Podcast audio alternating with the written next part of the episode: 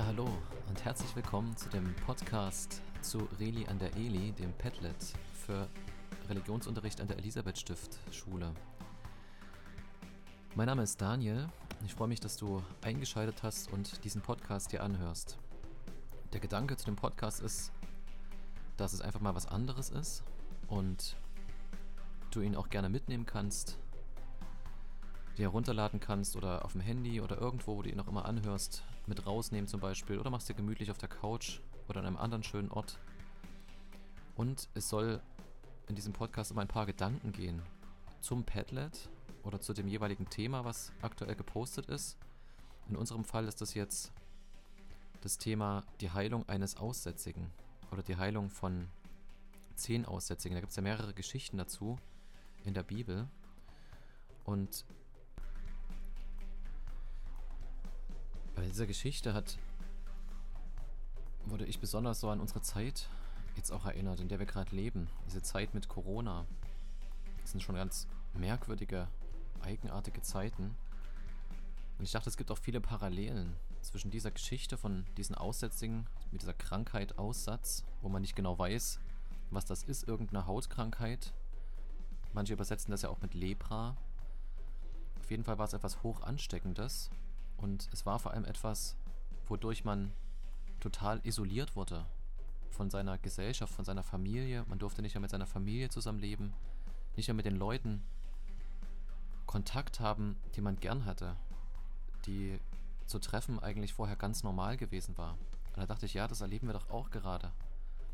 In so einer Zeit von Lockdown, von Kontaktbeschränkung, Einschränkung der sozialen Kontakte, wie es immer so schön heißt, erleben wir es auch, dass wir auf einmal nicht mehr Gemeinschaft haben dürfen mit den Menschen, die wir gern haben, mit denen wir uns gern umgeben, die wir gern sehen und die zur Bereicherung unseres Lebens beitragen.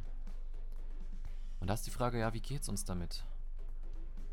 Dieser Mensch, dieser Aussätzige, der dann Jesus begegnet, aus ihm schreit im Prinzip so eine große Not heraus. Eigentlich weiß er ja, dass er keinen treffen darf, dass er das Verbot hat, in Kontakt zu treten. Und dennoch kommt er auf Jesus zu, weil er sich erhofft, dass sich etwas verändert, dass in seinem Leben sich etwas verändert. Und weiß nicht, wie es bei dir ist, ob du so eine Hoffnung auch hast, dass sich etwas ändert, dass man nicht sich abfindet mit dem, wie es gerade ist, sondern sagt, ja, ich möchte gern weitermachen, ich möchte gern auch in dieser Zeit Neues entdecken, neue Erfahrungen machen und offen sein, dass es weitergeht. Und dazu macht uns, denke ich, diese Geschichte auch Mut, dass wir, dass wir es wagen, dass wir, auch wenn wir jetzt im Thema Glauben sind, dass wir zum Beispiel auch mal ein Gebet sprechen oder sagen, Herr Jesus, wie ist das? Bist du da? Ich wünsche mir, dass sich was verändert. Ich wünsche mir nicht alleine zu sein. Ich wünsche mir Kontakt zu haben. Das ist was, was du aussprechen darfst und ja, was du auch leben darfst. Das waren so im Prinzip diese Hauptgedanken, die mich beschäftigt haben und wozu ich dich auch ermutigen will. Jetzt gerade in dieser Zeit eben nicht aufzugeben, eben nicht klein beizugeben, sondern dich gerade auch aufzumachen zu neuen Horizonten und zum Beispiel ein Gebet zu sprechen oder aber auch Kontakt zu den Menschen zu haben, zu denen du es haben darfst oder andere Wege der Kontaktaufnahme suchen andere Arten der Beschäftigung suchen, vielleicht Dinge neu zu entdecken, die man vorher auch so nicht kannte.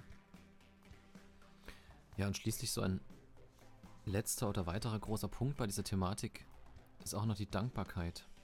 Dass wir wieder ganz neu entdecken, dass du neu entdecken darfst, ich neu entdecken darf, was wir alles haben, womit wir eigentlich beschenkt sind. Gerade wenn man jetzt mal wieder reduziert wird oder beschränkt wird auf gewisse Dinge, Dinge, ein kleines Umfeld, kleineres Umfeld, weniger Möglichkeiten sich zu beschäftigen, dennoch zu schätzen, was man eigentlich hat, wie gut man doch eigentlich versorgt ist, wie gut man doch vernetzt sein darf, was man auch hat mit seiner Familie oder den Menschen, die einem jetzt nahestehen, dafür auch einfach mal Danke zu sagen.